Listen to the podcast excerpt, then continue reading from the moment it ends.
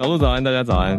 各位早安，大家早安。欢迎大家来到今天八月二十四号星期四的全球串联早安新闻。今天这一集我们有特别的合作伙伴哦。哎，我知道，而且这一次的合作伙伴呢，某种程度而言，可以说是有一点寓教于乐感。嗯、因为呢，团队的伙伴里面有人是因为这一次合作才知道，哎，原来存款也可以有保险呢。对，我们这次的合作对象是中央存款保险公司，有一些听友可能有听过存款保险这个概念，可是诶，大家如果不知道的话，我们会讲一下金融小知识。存款保险是政府要稳定金融秩序，也可以保障存款人的权益嘛，那就成立了一种政策性的保险制度。它主要目的是金融机构如果倒闭的时候，发生这种危机状况。存户还有一定额度的存款保障，那这个制度很多国家都有，像是美国、日本、加拿大都有。那台湾的中央存款保险公司是由政府出资成立的。嗯，简单来说呢，我们就是小老百姓嘛，辛苦存钱，那这些辛苦存下来的钱，面对一些未知的风险，就可以让中央存款保险公司帮忙承担。那中央保险公司呢，会在我们存款的机构经营不善或者是停业的时候，也保障我们的存款。最高保额呢是有新台币三百万元，然后保障的范围呢不只有新台币存款哦，那还有外币的存款本金、利息都包在里面。重点是，这里真的是笔记要画两条底线，看清楚。嗯、就是存款保险呢，是由收受存款的金融机构向中央存保公司投保，并且缴交保费的。也就是说，存款人不需要缴任何费用。嗯，但要提醒大家什么？就是如果我们在不同金融机构存款，嗯、因为个别是分别受到最高保障金额新台币三百万元的保障。那假如说你今天在某一家银行里面，各个币别存款合计超过新台币三百万元，你换算起来的话，那你要记得分散风险，嗯、也就是鸡蛋不要放在同一个篮子里面。超贴心。其实赚钱跟存钱，嗯，你看现在市场波动这么多，都不是一件很容易的事情，嗯、所以我们都希望赚的每一分钱可以好好被运用。重点是它很安全、有保障，不要任何的闪失。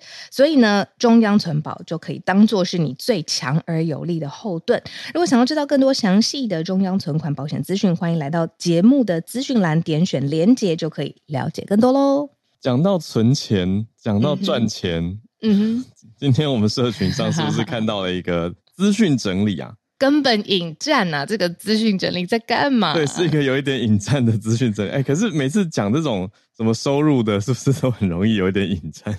嗯、呃，我觉得不知道不要有伤害，没有比较没有伤害。我看到这个是关键评论网整理的吧？我我看到的是啊，企划是不是？他们的企划，嗯、可是这个是政府的数据。这是二零二一年的数据，讲的是什么呢？用台北的各个捷运站，双北捷运站，对对，用双北就是台北新北的捷运站去抓大家捷运站周遭居民的收入中位数，怎么算呢？就是它所在哪一个里，这个里呢，在。政府的数据资料里面有一个综所税哦，有点难念。综所税就是、嗯、就是报税的资料了。对对对，松山机场站，然后中山国中站，他们各自在不同的里嘛。那去看那个政府对应的资料，就看他们收入中位数，这个这区里民他们的收入中位数，然后就等于是这个松山机场站。的中位数就是把它标记起来，这样子。那所以双北的每一个捷运站呢，都有一个数字。例如说，我随便看呢，我现在在看这个图。例如说，大桥头就是五十点四。我们不是应该看指标性的直指台北蛋黄区大安吗？嗯，来看一下大安是指哪里？就是大家都在说有钱人聚集地方，都会讲到大安区啊。现在好，我们就来看大安站本人。大安站真的高，因为我们现在讲的是中位数嘛，是 median，就是大家一字排开的话，有的时候都比平均更能够反映整体的情况，因为平均会有遇到极端值啊，嗯，就是很高很高跟很低很低。可是大安这边，我这边看的是几万，对不对？所以它是年收年收入中位数，这个我们先看清楚，八九点七，八十九万，哦。算是在图表里面，双北捷运站里面前几高的。然后很奇怪，跟他很近的就六张犁，就跑到五十六点七去了。不奇怪啊？你觉得六张犁跟大安捷运站近吗？可是离很近哎，你看，我觉得很远呢，差一站，然后嗯，对。可是我觉得，就是我们如果一一直看捷运地图，有时候会有那个时空地理的错置感，就是以为它只是隔壁站而已。嗯、但是比如说江子翠跟龙山寺就很远啊。哦，但它其实都是蓝线上面，也才差一站，可是他们的距离其实很远。嗯嗯，然后有点让我意外的，西门住在西门附近这个里的人八十一点九，我以为西门是可能很多 房东跟饭店。我我觉得我想我会想到的是房东跟饭店。哦，房东跟饭店是不是比较合理？因为观光客喜欢住西门町。然后你看龙山寺，哇，变得比较低哦，嗯，明显的四十六。对啊，对啊，嗯、但再低都没有三重跟仙色宫四十三点一，头前庄四十一点九。嗯，我就问一句，我看到三十七点七，这是福大。对这个表有也有些人在讲说，哎，他抓的是不是不是真正当地的居民，而是你知道房东？哦，因为因为他的户籍登记在那边嘛，嗯、那你用户籍来看报税资料的话，就、嗯、是房东或是。嗯，等于是房屋拥有者的报税数据，但是拥有者不等于是居住者本人，所以有人对于“居民”这个词打了一个问号。嗯。那整体看起来呢，剑南路站在所有里的那个重所税当中的中位数是快百万，其实是所有双北捷运站当中最高哎，最高的。对，剑南路站，想到那个剑南路站附近啊，我就可以跟你分享，我前一阵子不是在租房子嘛，然后也有看到那一带附近想要租房子，然后每一次。嗯，到那边就是前脚踏进去，然后哎，看到屋况还不错，就会问一下房仲说：“那这边开价多少？”然后房仲就会说出一个高到我们、倒抽一口气的那个数字。然后嗯，然后房东那时候非常老神在在，就说没有关系，呃，如果呃有兴趣再跟我说，然后就做事要起身带我们离开这个房子。他们也没有要话术我，哦、也没有说啊这个是什么，完全没有哦。嗯，我就很意外，我很好奇，我就问了一句说：“那附近，嗯、呃，这个租房还有，嗯、呃，大家愿意负担的房租一个月大概是多少？”嗯，然后就有一个房东，他非常的 graphic，很生动，他就说：“你看对面，就指出那种电影情节会有。”你看对面，不直接回答数字。对啊，你看对面。嗯，我今天上午才成交了，嗯，一个月二十万的租金，然后，嗯，我待会要再去签另外一间，也是二十出头万，不包含水电、WiFi 这些东西。然后我们就，我心里就想，哼，怎么可能？然后就那个昂指阔步的那个走出去，走出去一楼，然后跟那个房仲说拜拜，然后自己登上那个实价登录。嗯、真的哎，很真的，是是自己住的话术，我不是那种办公室自己住的，但是他有可能是透过呃，比如说公司名义去租，然后来抵税或什么的，我不知道。但是那边的的确就是二十万一个月的租金，真的好贵啊！对呀、啊，所以我现在有一点那个心里抽痛的感觉。剑南路站是吧？没有想到每个月要缴二十万租房子，我才抽痛。不用缴二十万，觉得嗯很好。哦，懂懂懂，正向思考。好啦，这个就是关键评论网做的一个整理。那它是二零二一年的数据，嗯、为什么是二一年呢？因为二二年报税是今年五月才刚报完，嗯的事，所以还没数据还没出来。所以他们的意思就是，他们是拿已经最新的报税数据二一年的税。嗯，重手税去做这个地理区划的整理，算是当做有趣的企划吧。好，好啦，我们赶快要接近四题盘点了。对对对，来吧，今天四题重重的。嗯，好，对，今天四题的盘点有蛮惊恐的消息，真的可以用惊恐这个词吗？嗯，是没有经过官方证实，可是各家媒体都已经去对名单了。我觉得，嗯，我们先一题一题讲好了。第一题是讲到金砖峰会。BRICS 前几天跟大家讲嘛，在南非开始了。那这一次出现的一个嗯意外的重点关注是，习近平人明明就到了现场，但是他却没有参与一个重要的论坛——工商论坛。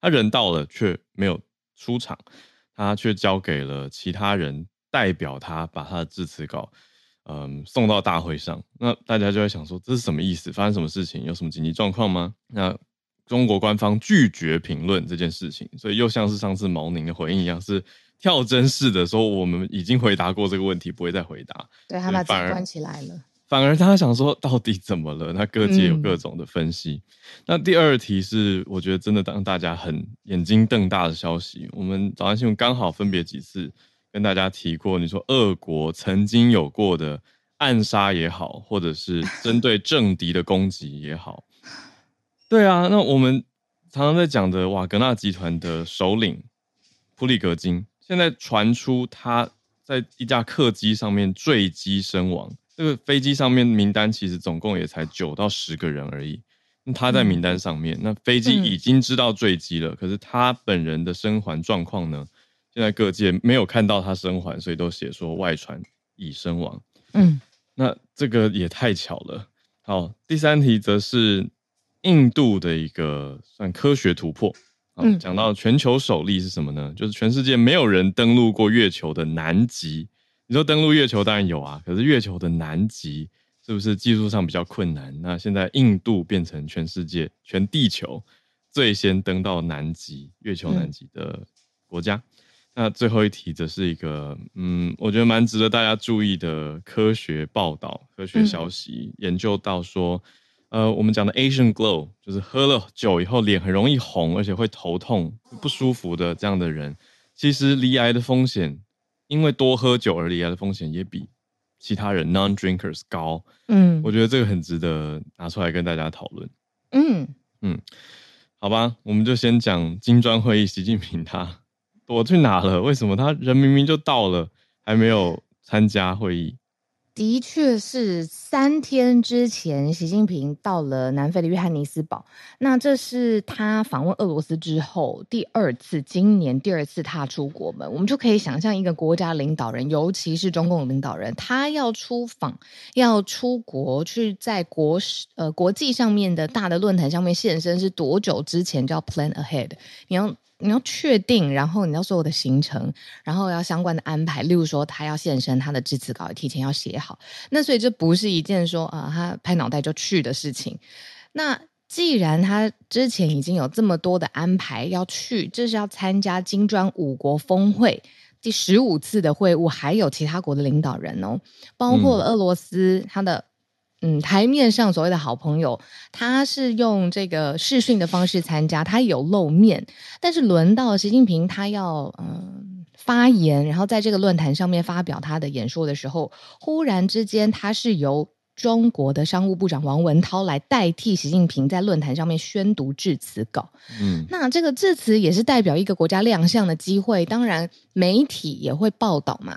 你看央视怎么处理这一段哦，就是金砖。呃，国家全部要五国峰会要聚集在一起，在央视里头绝对算是一个选题上面的重点来看这个峰会讨论什么嘛。嗯，那结果在讲到习近平的时候呢，全部都是主播念稿子，念了五分钟。这么长，就把他的宣读几乎都念给大家讲掉了，而且没有现场的画面。嗯、那习近平他在南非约翰尼斯堡还有其他行程，在峰会以外的画面呢是有的，就是他在这个金砖五国十五次会晤的峰会上面没有画面，是有主播稿的词就直接念掉了。那外媒当然会很好奇，因为事先有拿到这个出席的名单嘛，有些人是也预期说，哎，可能看到习近平本人在致辞的时候说了什么的内容，就会发现，嗯，人是王文涛，谁谁不确定，然后商务部长，然后来去做揣测的时候，像刚才浩儿讲的，就是说，嗯，中共他没有想要对外宣布任何解释，任何。因为呢，就有学者葛莱伊，我们常常在这个节目上面讲过说，说、嗯、其实以中共的政治文化跟跟媒体之间的关系来说，他没有立场义务，甚至也没有心愿想要解释，也没有想要回答媒体的疑问，因为在中共的体系跟政治媒体文化当中，任何一件事情都可能是国家机密。嗯，国家机密，哦，可是大家就会觉得比较特别，是因为。他人明明去了整个大会，就去到南非了，但是却没有出席这个本来很重要的一个重点论坛，叫工商论坛。结果会后媒体还是各种报道，嗯，就是还是把他们官方发的新闻稿都布达出来了，可是就没有提到他缺席的事情。对啊，就是有一种嗯的消息还是要布达，要要，可是大家就会一直去揣测说到底为什么缺席，那官方也没有一个说法。你觉得是大事还是小事？大事就是他真的处理一件完全不能也不适合在国际场合或者是从媒体上面去解释，他必须得没有没有出现，或者是他小事就是肚子痛一直在拉肚子。哎、欸，怎么跟我想的一样？一直在厕所拉肚子出不来，就是出不来，没有办法。就是这种哪一个？很真的很难说啊，因为官方就不讲。那那，我觉得实质上有可能是后者。You never know，对吧？不知道呢。因为如果是后者的话，那他出现在现场又一直平跑厕所，也会变成媒体的焦点。那那 反而就不是中共想要对外布达的重点，对吧？啊。对不对？我还看到一个奇妙的一个、嗯、一个插曲，是这件事情的稍早一点点的时间点，就是习近平他走上一个迎宾红毯的时候，他后面突然一小阵骚动，嗯，就是好像是他助手或者是翻译的人被警卫拉住，嗯，然后 BBC 也特别做了一则，就是一个插曲，对，但是也没有得到官方的什么回应或者说明，嗯，对啊，那那习近平就有点。着急的样子，就突然哎、欸，后面他的跟跟班或者旁边的人被拉走了，他就一直回头看。嗯嗯嗯，嗯，那那如果那个助手是要负责翻译的话，也是变成习近平他要直接用英文跟各国的领导人去 对话，也是一个蛮怪的插曲啦。总之，这次 BRICS 会让我觉得，哎、欸，这两个东西，这两个消息，都让大家觉得怪怪的。嗯、呃，我我刚刚在看大家就是嗯、呃、聊天室里面大家的留言，然后就我看到一个阅读上面的问题，就是因为我们两题嗯、呃，你知道标题上面意外跟坠机这两个字卡得很近，嗯，嗯然后意外跟身亡也卡得很近，所以如果大家现在正在看就是 Clubhouse 上面的标题的话，很容易很快念过去，就是看到习近平意外。怎么样？如何如何如何？但没有，他是缺席，他是缺席，他是缺席。对对对对对。对，我们现在才要接近第二题。对，没错。对，第二题才是传出坠机身亡的普里格金，也就是瓦格纳集团的首脑。怎么会时间这么的巧？为什么说时间那么巧？因为今天八月二十四号也是乌克兰独立纪念日。我跟你说这件事情出来的时候，我是不是就在节目上面很多次讲过？俄罗斯要干掉敌人，真的是没有在跟你客气的。对，因为我为什么知道？因为我可是他，我从小我爸爸就非常爱看这种美俄对峙片，嗯、然后我一直有一个想法，就是剧里面的东西当然天马行空，想象是自由的，可是它必须有一个根基，才有办法想上去。所以那个根基一定是有人知道，或者有人说，或者有人告诉剧组，他把它写进去这样子。嗯。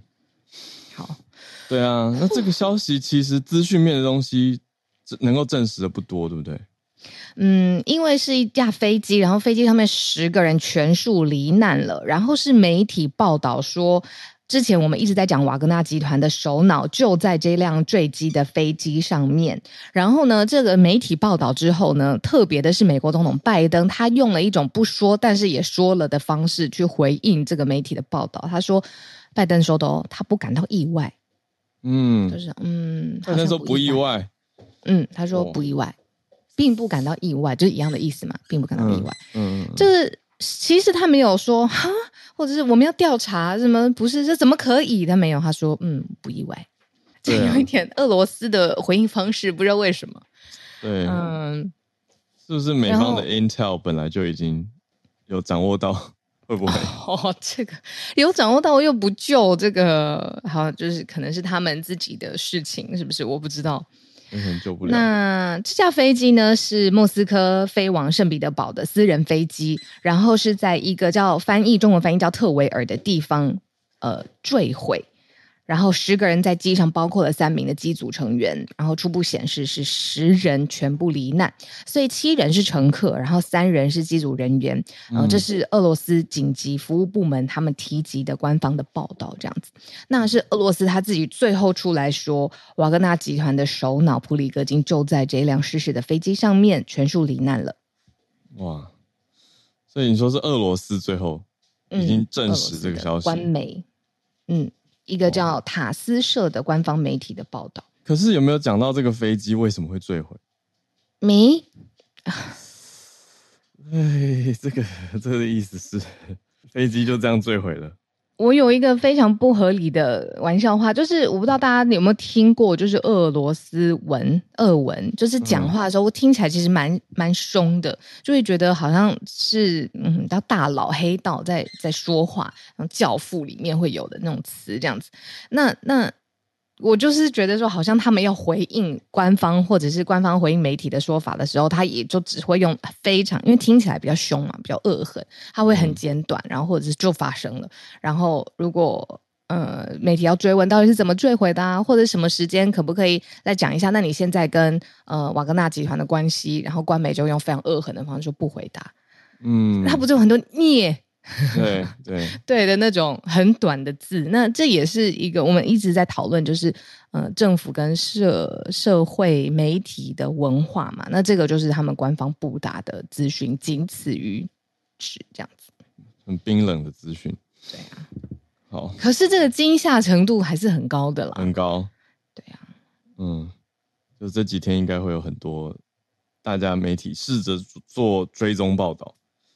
你那时候不是一直纠结说怎么可能？比如说内裤有毒，然后觉得不相信。那他让一辆飞机坠毁失事啊？我不知道。嗯嗯，嗯你可以怎么做到？更惊讶，对啊，让飞机失事坠毁应该有很多方式可以做到吧？这 样讲太恐怖了。应该有很多方式可以做到，真的真的。还用气音说？真的。对啊，哎，可是就就会觉得乌俄战争。还在打，然后讲到之前瓦格纳集团对于俄罗斯差一点有一个叛变，嗯，我差一点你说拿下莫斯科的要塞，嗯嗯嗯，那那这一切的一切到最后说俄国官方原谅了瓦格纳集团的首领普里格金，那经过现在也才没几个月的时间，他就已经坠机身亡了。这一切，一切再见了，再见了，这时候的原谅，为什么呢？嗯。对啊，你是不是很惊讶呀？因为这一这一题，我可以感到你的那个脑袋在转。我听到你资讯太少了，资讯太少了，会觉得这到底是怎么回事？嗯、问你，他的阴谋论的程度可能有什么？就是一，这个班机其实没有坠毁，那里面的人不知道去哪里了，对不对？或者是坠毁了，然后瓦格纳集团的首脑不在上面。对啊，你说会不会这些都不符合俄罗斯的他？他逃走了。都不符合俄罗斯他想完成的。有没有可能他逃走了？他逃走，俄罗斯就不会爆了。就就是他他换一个身份远走高飞，再也不要出现。让我们看《Mission Possible》第第一部到第 N 集。对啊，他如果真的逃走，俄罗斯他不会出来说啦？或者俄罗斯并不知道他逃走了？不是是啊，不要再猜了。谢谢，只能说就会会继续好奇这方面的后续消息跟追踪。可是实在是。停不住问号。其实是，嗯、呃，你知道，是呃，飞机失事罹难是非常不幸的消息。可是为什么我们现在用稍微相对来说比较惊讶，或者是在看说，哎，到底怎么回事？是因为过去乌俄战争一年真的有太多，呃，完全是呃相反的资讯从俄罗斯跟呃乌克兰两方同时发出来，所以我们就再也没有办法去正正式从俄罗斯的官媒。正式讲出来的事情，因为并不知道，就是你还要对已经发布的新闻稿在做核实这件事情，这是过去我们这一年在经历的事情。嗯，所以嗯，稍微用这种比较揣测的角度来讲这个失事的坠机的事件。嗯，好的，对，这是我们第二题，来吧，我们看到消息资讯比较完整的第三题，算科学的新消息。好，印度怎么登陆到月球南极了？这个很特别。就是印度研发出来的一个月球登陆器，它叫做维克兰号，它已经完成了月球南极登陆的创举，那画面已经传出来了，所以印度这对印度来说当然是一个很振奋的消息跟科学成就嘛。嗯，那总理莫迪他也已经讲出很开心的说，呃，祝贺啊，也说这个成功是属于全人类的。嗯嗯，总理他在哪里呢？就是我们在第一。题讲的南非，他也在南非进行访问，嗯、很明显他也是出席峰会嘛。那他人在南非的时候，他有说，哎、欸，就是庆贺啊，嗯、说这个成功是属于全人类的。嗯，那就是大家其实都有关注，尤其是印度的民众，他们都会聚集在一起，一起去看从呃月船三号，这是他们的这个嗯登陆的这个 vehicle 这样子，然后去看。嗯登陆任务到底有没有成功，所以大家会聚集在一起看直播。那最后直播画面传回来，是真的成功登陆了月球南极。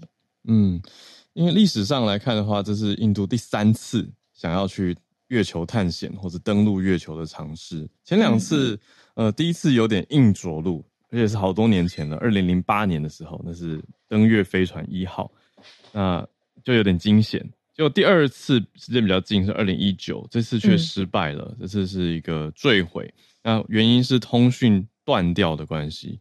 那这一次的登陆，当然就是积极的参考了之前的数据，也做了很多的调整。那终于平安降落。嗯嗯。那主要他们这一次呃登陆的任务是要寻找月球有水的证据，希望呢研究未来的太空任务技术。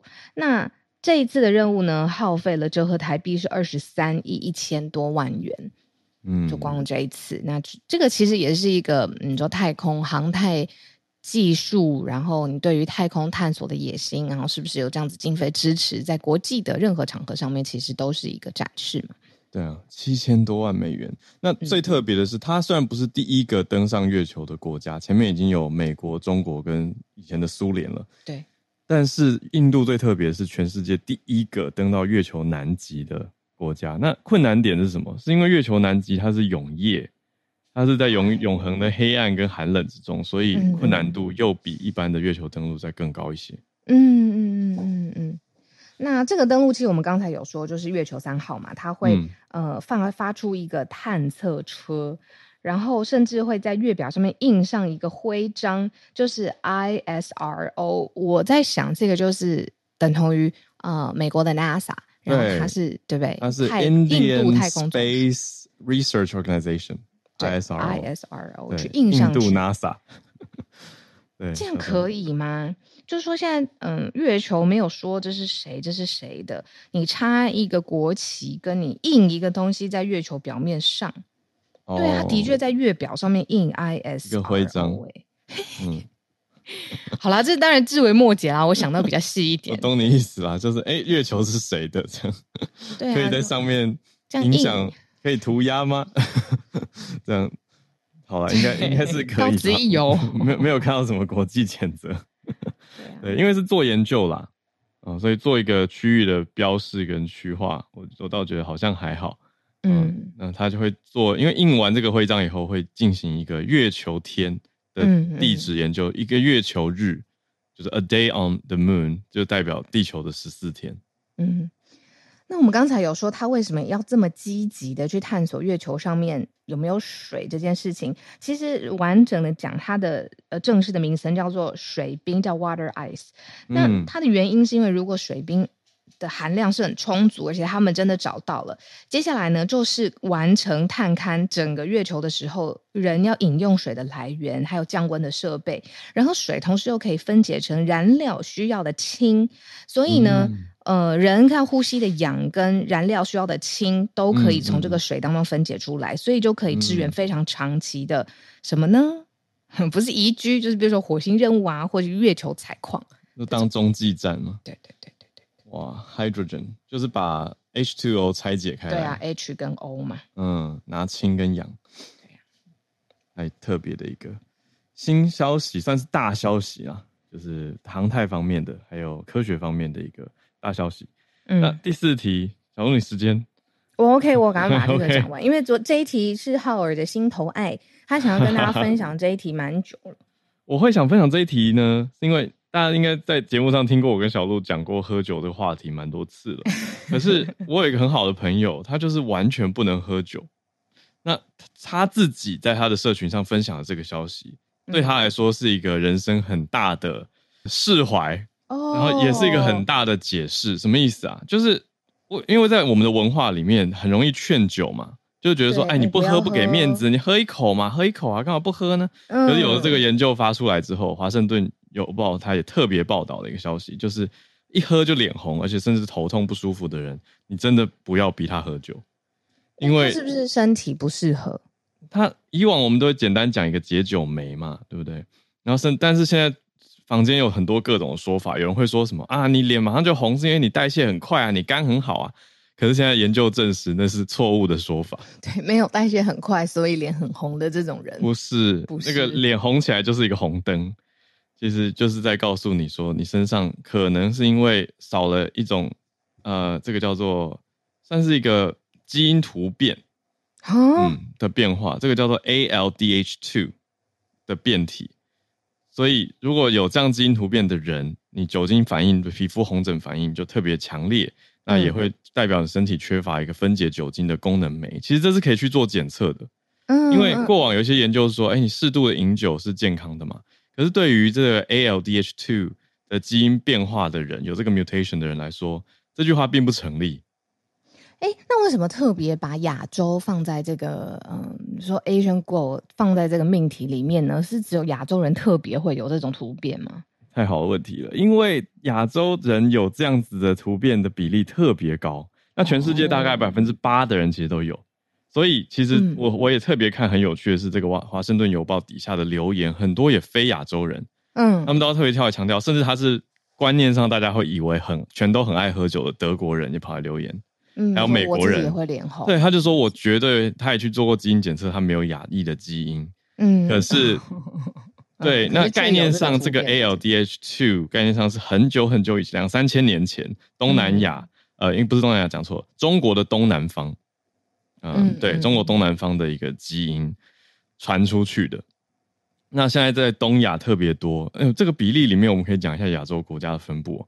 好啊，台湾有。大概一半的人在这次的检测里面发现有这样子的突变呢，就是台湾有一半的人他基因上是不那不那么适合喝酒的。那会怎么样？就是说这不是一个嗯，这简单说吧，就是癌症跟其他相关疾病，包括骨质疏松等等的风险都会提高，而且喝越多越严重。不行不行，其实我们最近一直都在看那个喝酒等于喝毒这件事情。就是一般来说，就是酒精对于人的影响，有时候是比较慢性的，但是它就会让你身体发炎啊各种。可是这个又更直接，就是你红，这是一个身体已经在告诉你说不适合。嗯，对。谢谢听友，尤其是专业人士讲到这个 ALDH2，它就是中文是乙醛去氢酶，嗯，就是一种酶，嗯嗯。对对，翠翠之前有有提过嘛，然后我就想到，我们继续讲完亚洲的分布哈，台湾是东亚这边占这个突变比例最高的耶，嗯，嗯，第二高是日本百分之四十，嗯，第三高才是来到中国是三十五，嗯，那最后南韩是大概三成，嗯嗯嗯嗯嗯。对啊，那所以我觉得这个可以当成我们的一个背景知识，就是下次在社交场合，如果有人真的说，哎，不好意思，我今天或者是我最近没有在喝酒，或者是我不喝酒的时候，嗯，也不要就是把这个热情当成是一种压力了，就变相成一种压力了，嗯、因为你要联系感情，或者是哇，大家一起狂欢，其实有很多种不同的方法嘛。你两个人手游拿起来，就是两只 手机打场游戏，也是蛮热络的，就是。有人真的是身体不适合，他也要保护自己的健康的出发点之下，就尊重他说他要不要喝酒的这个决定。对啊，我觉得比较专业的回应以后就可以说哦，ALDH two。那是什么令啦？对方就是哈，对啊，就是说哦，这是一个 mutation，就各种专有名词丢出来，对基因的变化。嗯，那这次研究，我觉得看到这个也提出了一个倡议啦。主要研究提出者是史丹佛大学的呃心血管研究所的所长，他也是美国心脏协会叫 AHA 的主席 Joseph 他是台湾人，台湾血统。那他就有特别讲到说，哦，他发现从他祖父母到他父母都有这个状况，那他自己也是，所以后来才投入这个研究。那他们其实，在台湾也有做一个算是酒精不适者的一个协会，嗯，等于是要让大家知道有这件事情，那不要莫名的乱劝酒。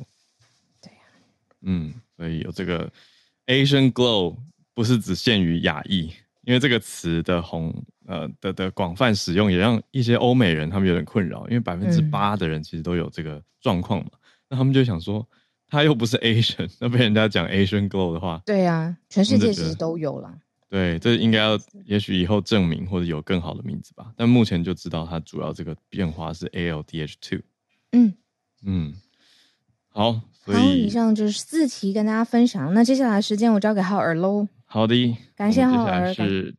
全球串联的时间。好，那我们现在就来看看大家有什么消息要跟大家分享喽。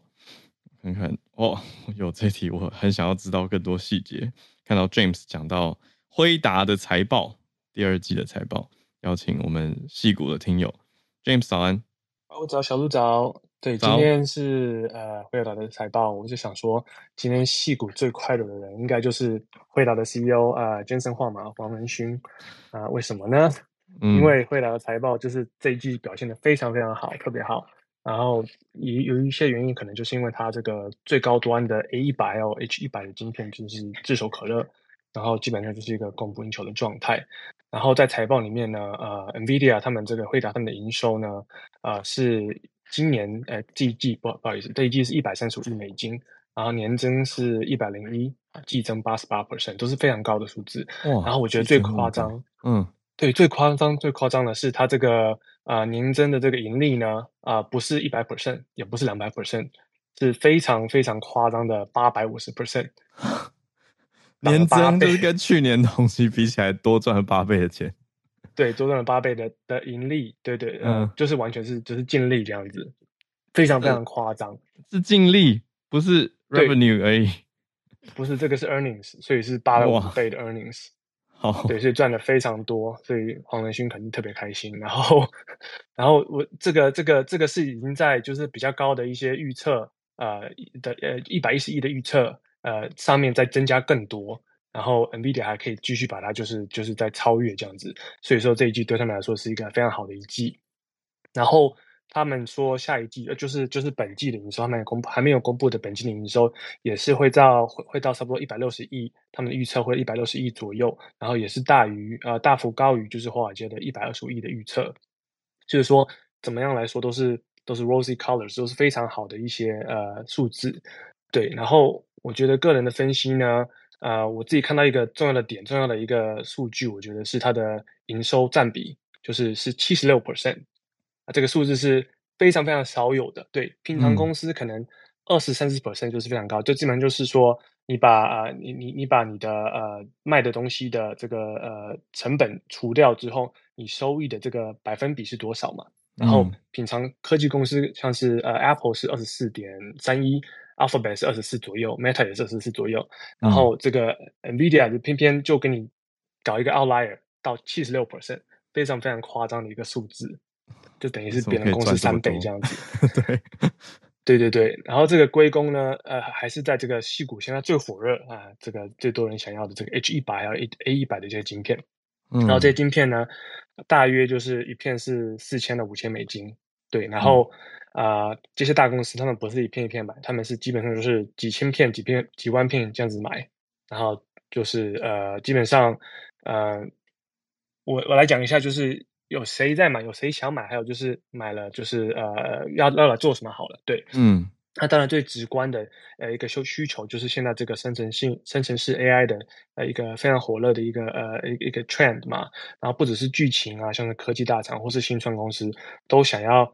就是 ride the wave，然后买到更多晶片，训练更多的模组，然后训练更快，比这些竞争对手更快来到市场，然后来来发展出呃更好的功能这样子，然后可能拿到更多的投资这样子。嗯、然后我觉得最重要的呃最有名的 GPT four 呢，呃在市场上应该说在在就是在矽谷的耳语，就是有人猜想说他们可能需要就是差不多一万到两千两千呃两万五千万片的 A 一百晶片来训练，所以是万以万来做单位的。然后他们在训练的时候，基本上就是啊、以多片的 GPU 全部连在一起，用呃 NVIDIA 一些呃他们自己的一些网络的一些科技连在一起，然后来训练啊、呃、这个模组。这模组参数的数量差不多会在啊、呃、十几到呃几百这个 Gigabyte 这个 GB 的一个大小。然后他们需要那么多晶片，原因是因为说，是因为说他们有海量的资料要全部灌进去，然后要训练很多次，然后来进行这个这个学习。所以说才需要那么多万那么多块晶片，然后这些晶片有跟没有的差别，基本上就是以以这个你训练一次模组可能好几个礼拜到好几天的一个差别。所以说对就是工程师来说，其实差别非常大，就基本上就是你可以对，你可以做更多的一些实验，你可以试更多的一些不同的做法，然后来做出新的功能这样子。嗯，然后。呃，很多就是分析师在猜想说，这些云端公司啊，还有一些大的公司，可能他们还想要，呃，他们他们现在应该是拥有差不多万余万余枚晶片，就是各个像 Tesla 啊，像是 Google 啊，像是 Amazon 啊，像是 Meta 等等，然后。然后可可想而知，就是他们现在这个晶片的数量呢，很难同时训练多个模组嘛，因为毕竟我刚刚说 GPT-4 需要一万到两千万晶片，这是比较高端的啊、呃、模组。不过我我我在想，万余晶片可能也不太够训练，就是多个专案同时进行。然后，然后很多分析师就在讲说，可能各个公司都想要 double 他们现在拥有的晶片数量，所以就造成现在这个供给和这个抢对抢购，然后这个 supply and demand 没有 balance 的一个状态。嗯，然后。可能很多人想说，为什么不用其他家晶片嘛？我之前有讲过，像是 AMD 有出一些 GPU 啊、嗯、，Google 有他们自己做的这个 TPU 等等。然后为什么不能撼动就是 NVIDIA 这个晶片的算力呢？啊、呃，其实基本上原因不是算力而已，还有就是它的频宽，还有我之前讲过这个 CUDA 他们自己这个呃韧体这个软体的一个护城河，嗯、因为很多这个。AI 的训练和 framework 基本上都是用呃 CUDA 来呃，就是已经优化过很多、呃、好几年了这样子。嗯、然后如果用其他家的这个韧体来来来走来来跑的话，可能势必没那么快。就算有一样的算力，就是在这个数字上一样的算力的话，可能也不会有同样的效果。嗯，对。然后其实呃，这现在听起来是非常棒嘛。那但但我觉得反面想，大家也可以思考一下，就是、嗯、NVIDIA 就是前途也是一片光芒吗？其实其实也不一定。我觉得现在。呃，最让人抬起眉头就是现在 NVIDIA 的这个本益比非常大，就是大于一百、嗯，然后大部分公司的本益比就是在呃科技公司都是在三十六十左右，然后可能创投公司会更低，嗯、所以通常到一百都是这种呃比较新的新创，像是 Meta 刚刚一开始，Facebook 刚刚一开始在创作的时候有有特别高的时候，本益比本益比就是你的这个股本和这个收益的比例，嗯，然后就是可能越高代表说你股价有过热的一个风险，对。对，然后就是。我我个人在关注这些，嗯、呃，我我比较关注的点是这些 AI 功能在落地之后，会不会就是可以对公司有相对盈利、营收的获利的这个这个模式？嗯，因为就是，嗯、呃，毕竟羊毛出在羊身上嘛，就是假如公司要花钱来训练模组，啊，他们相对来说也需要有一些收获嘛，就是，不然就是要。呃，消费者买单，不然就是公司可能会开始加速一些优化 AI 模组的工作啊，然后可能就会进而减低这些算力的需求，可能就不需要那么多块晶片了这样子。嗯、然后还有一些啊、呃，像是夸康的一些晶片公司在做一些边缘运算，就是可能不需要用啊、呃，就是在云端的一些伺服器来运算了，可能直接用你现在的手机用你电脑来算，就可以减低一些 NVIDIA 晶片的一些啊、呃、用途或是购买这样子。嗯、不过总体上来说，我觉得短期间。他们就是呃一家独大的一个一个状态，就是呃各个模组、各个这个这个这个甚至是 AI 的这个研究者，毕竟都都是需要这个晶片来来做运算的。没有这个的话，基本上呃很难可以推出就是好的模组。然后长期上来说不一定。嗯、然后大家可以去继续关注一下。然后这个这个不是投资建议啊，大家不要乱来。对，对，懂意思，懂意思。我觉得这个这一季的财报就很像是反映了从去年十一月 ChatGPT。呃，三点五问世之后开始爆红的一个 AI 热嘛，那大家都要抢进 AI 这个题目的话，就需要好的晶片。那再加上 James 的补充，这个 CUDA 也是很重要的界面韧体。所以说，综合在一起，到了第二季现在表现这么的好。可是长远看，就是诶这个 AI 热的效益如何？那如果效益好的话，当然 NVIDIA 应该也会继续好。可是如果效益普通的话，是不是前途不会这么的一片光明呢？这是刚刚 James 帮大家归纳的一个问号。那我们就要继续看下去了，那就期待 Q 三啦，还有接下来 AI 的整体趋势发展。哇，这个是矽谷最风光，甚至全世界最风光的辉达时刻这一季的财报。谢谢 James。那我们再继续连线，来到跟美国的听友连线，Isa，你要讲的是。现在大家女生还穿高跟鞋吗？是一个好问题。我们家的老婆不太穿，所以我一直都不知道大家到底还有没有在穿高跟鞋。伊莎早安，早安，大家早。我要一个很跳痛的话题，跟刚才的 NVIDIA 比起来是蛮跳痛的。就是呃，今天在 CNN 看到的一篇报道，就高跟鞋受欢迎的程度正在逐渐下降吗？是吗？那过往。那过往的话，就是高跟鞋通常都是那种优雅、精致跟女性化的一个标志，但是它现在的热度正在退去，以一股新的，就是以舒适为驱动，作为作为一个最呃基本的原则，嗯，就被取代了，嗯嗯。那其实最大家最应该最直观能想到的一个原因，就是疫情的爆发。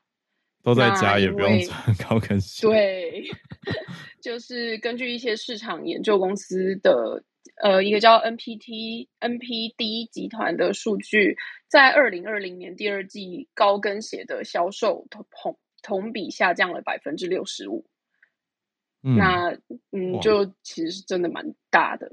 嗯，然后远程办公的激增，也就是模糊了商业跟休闲服装的界限。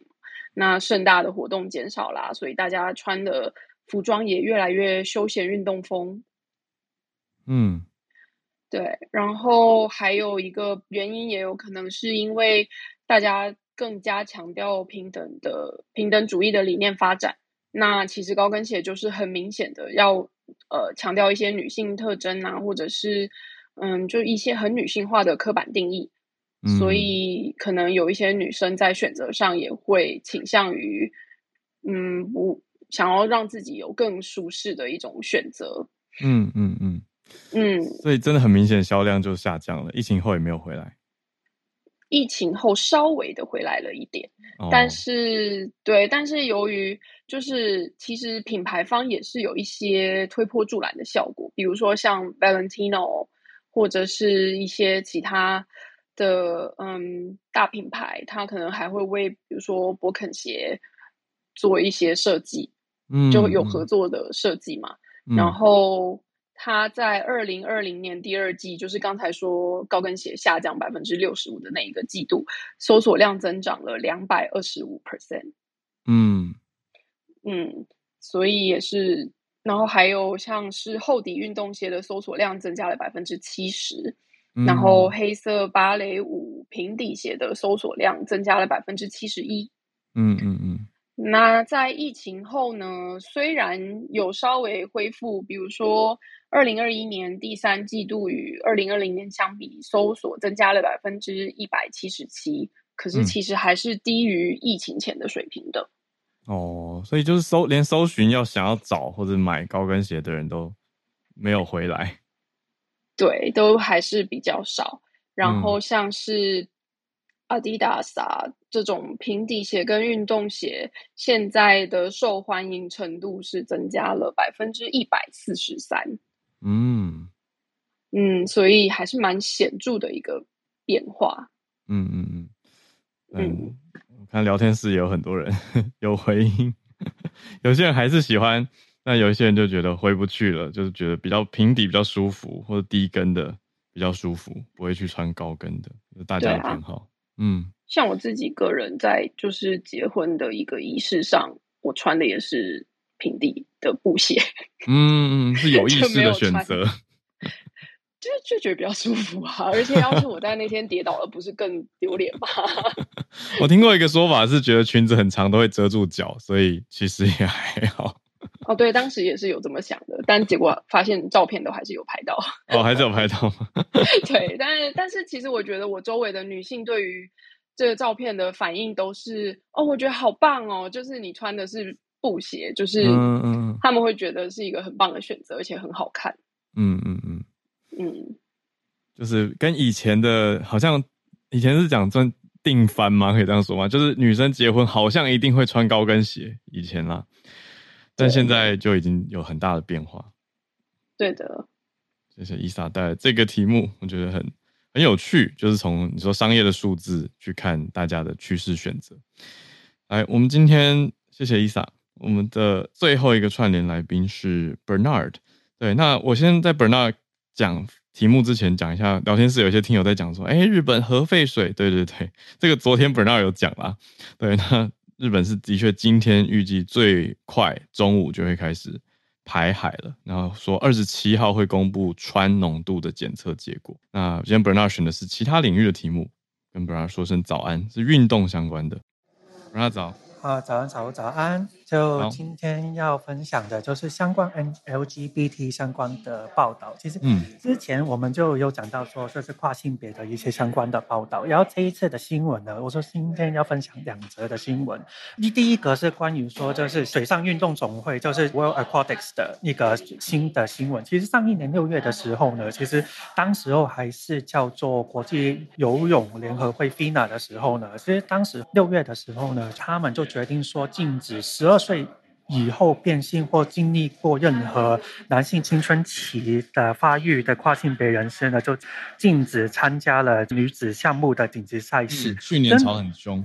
对，所以那个时候这个事情发生之后，其实大家都一直在，诶，有很多的。声音啊，很多的反对啊，就是说让后面那些跨性别的运动员呢，那怎么去参加之后后面的比赛呢？其实当时候呢，嗯、上一年还是叫 FINA 的 FINA 的主席那个时候就说他们会，呃，承诺呢，就说建立一个开放性的组别。然后在今年，因为我们之后其实十月呢，在柏林呢，就是有世界的水上运动会。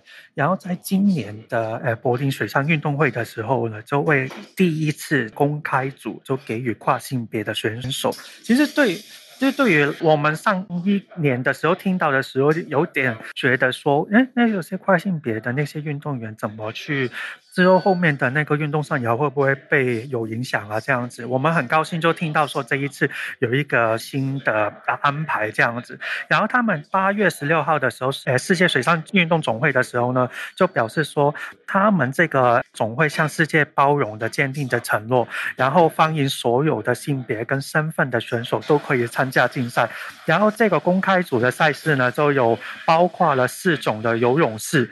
的五十米跟一百米的项目，后面可能会增加更多的项目。参赛资格呢，就是每个选手必须要隶属一个国家的总会或是联会，然后可以选择以个人参赛，然后或者是代表一支队伍，或是代表一个国家总会或是联赛去参赛。所以我们就看到说，我们这个跨性别的选手在水上运动这个方面，就是有开始，我们有看到一个就是普呃一个进展式的一个进步这样子。嗯，然后我今天分享另外一个新闻呢，就是有关系到另外一个组织，就是世界国际象棋联合会，这是 FIDE。他们呢，其实之前呢，就是宣布了禁止所有跨性别女棋手参加女子的比赛，这样子。然后我们呃，我们听起来觉得说，嗯，如果因为是运动的，比方说水上运动的，真的是会有一些体力活的、生理上的、生理上的一些差别的话，我们觉得说是。可以接受嘛？就还是可以接受嘛？但是因为象棋就是用脑，没有什么是身体上面的运动这样子，就是没有什么很大激烈的运动的话来讲的话，其实当时候呢，这个这个新闻之后，其实有很多的棋手就有批评说这个是一个很歧视的状况。但是呢，就是 FIDE 就宣布说，他们这个个别的情况呢，会再进一步的分析，可能需要一些比较长时间的。他们说需要大概两年的时间要做出这个决定。但两年其实我觉得是也蛮久的。然后世界象棋联合会还声称呢，跨性别男子如果在手术前获得过女子组的比赛的冠军呢，也会取消这个荣誉这样子。所以其实。对，所以就觉得说这个真的是我们看到一个进步的时候，有感觉要看到另外一个倒退这样子。诶，其实国际象棋也被国际奥委会就是作为是运动的项目，所以其实相对来讲的话，我们在某程度上面的理解说，为什么他们会跟着这国际奥委会为什么要做出这个的选择，但是在实际的状况上来讲的话，觉得说这个政策出来真的是不太合适，因为在我们的逻辑上根本就没有感觉说这个有逻辑上面的合理性嘛。然后之前也有一些那个已经有很多的女子组的，真的是生理女的冠军，说也说要批评这个决定也是很荒谬，因为这个有可能就会影响到跨性别选手的，以及可能女性就做到一些不必要的伤害，可能会知道他们心理上的一些影响，这样子可能会有一些抑郁症啊，或是有可能后面的。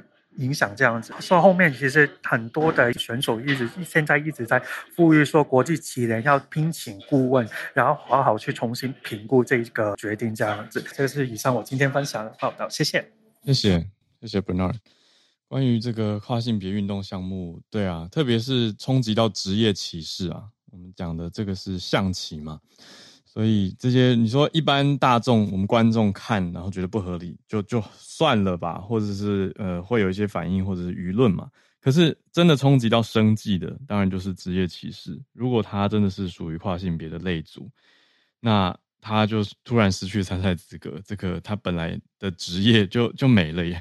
哦，那那这个冲击当然是对他们非常直接的。所以这个后续也可以再关注一下。好，那今天谢谢大家的参与，谢谢 James 跟 Isa 还有 Bernard 带来的串联题。我们明天是专题哦，明天是教育的专题，嗯，要谈的是 SEL Social Emotions Learning，我觉得蛮新的一个题目带给大家，我自己也有所学习。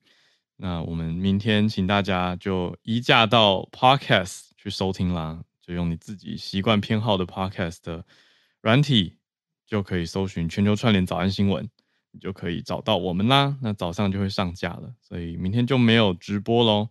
但礼拜六的早上时间终于到来，我们一季一次的讲座，专题讲座，就是特别给 Premium Plus 还有 VIP 的听友享有的权益，一季一次。那如果不是 Premium Plus 还有 VIP，那你是也许 Premium 或者是一般听友，都还是可以用国际学院集点的方式，最后一天 可以冲刺一下，看点数够不够来兑换一下哦。那如果是 Plus 跟 VIP 的话，我们就礼拜六早上见。那其他兑换的听友也是就可以，我跟小鹿尝试跟陈博洋铺马，我们会有画面，我们这次努力看看有。比较特别的早安新闻，这是礼拜六早上台湾时间十点的时间。好啦，那就希望跟大家可以在继续空中保持串联。明天的专题聊聊教育，那我们后天则是嗯聊聊国防安全，还有黑熊学院，聊聊大家的平常资讯战、认知战跟自己的意识吧。希望大家有个美好的星期四，我们就明后天空中保持串联了。大家下周一再继续 live 相见，大家拜拜。